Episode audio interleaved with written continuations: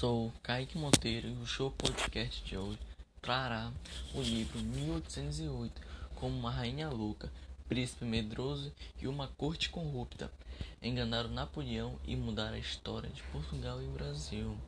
Uma história de Laurentino Gomes que foi publicada em 2008. O livro conta a história da vinda da família real portuguesa para o Brasil. O livro se diferencia por ser de fácil compreensão com uma linguagem acessível ao público.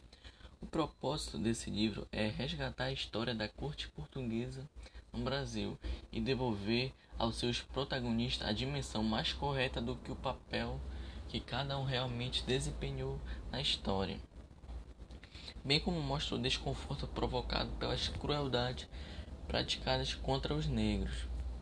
Detalhes sórdidos, torturas e outros fatos amenizados por outros autores.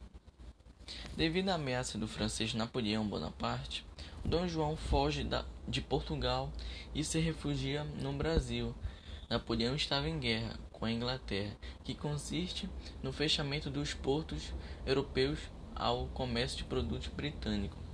Em novembro de 1807, a tropa de Napoleão marcharam em direção a Lisboa, com a intenção de destruir a coroa portuguesa.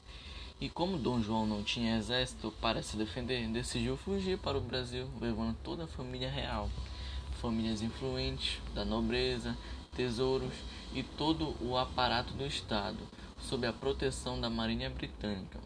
Dom João chegou em, Sal em, em Salvador no dia 22 de janeiro de 1808.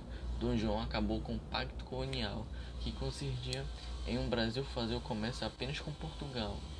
Os portos de Salvador foram abertos para o comércio de todas as nações amigas de Portugal.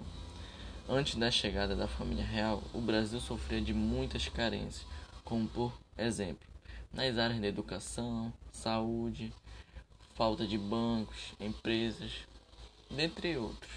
Após a chegada da coroa portuguesa, o país passou por grandes mudanças como construções de fábricas, de estradas, escolas, bancos. Em meio a tudo isso, existe, existiu grandes diferenças sociais. De um lado, uma monarquia europeia, cheia de regalias, boa roupa, e de outro lado, uma cidade colonial e quase africana, com dois terços da população formada por negros, mestiços, repleta de traficantes de escravos.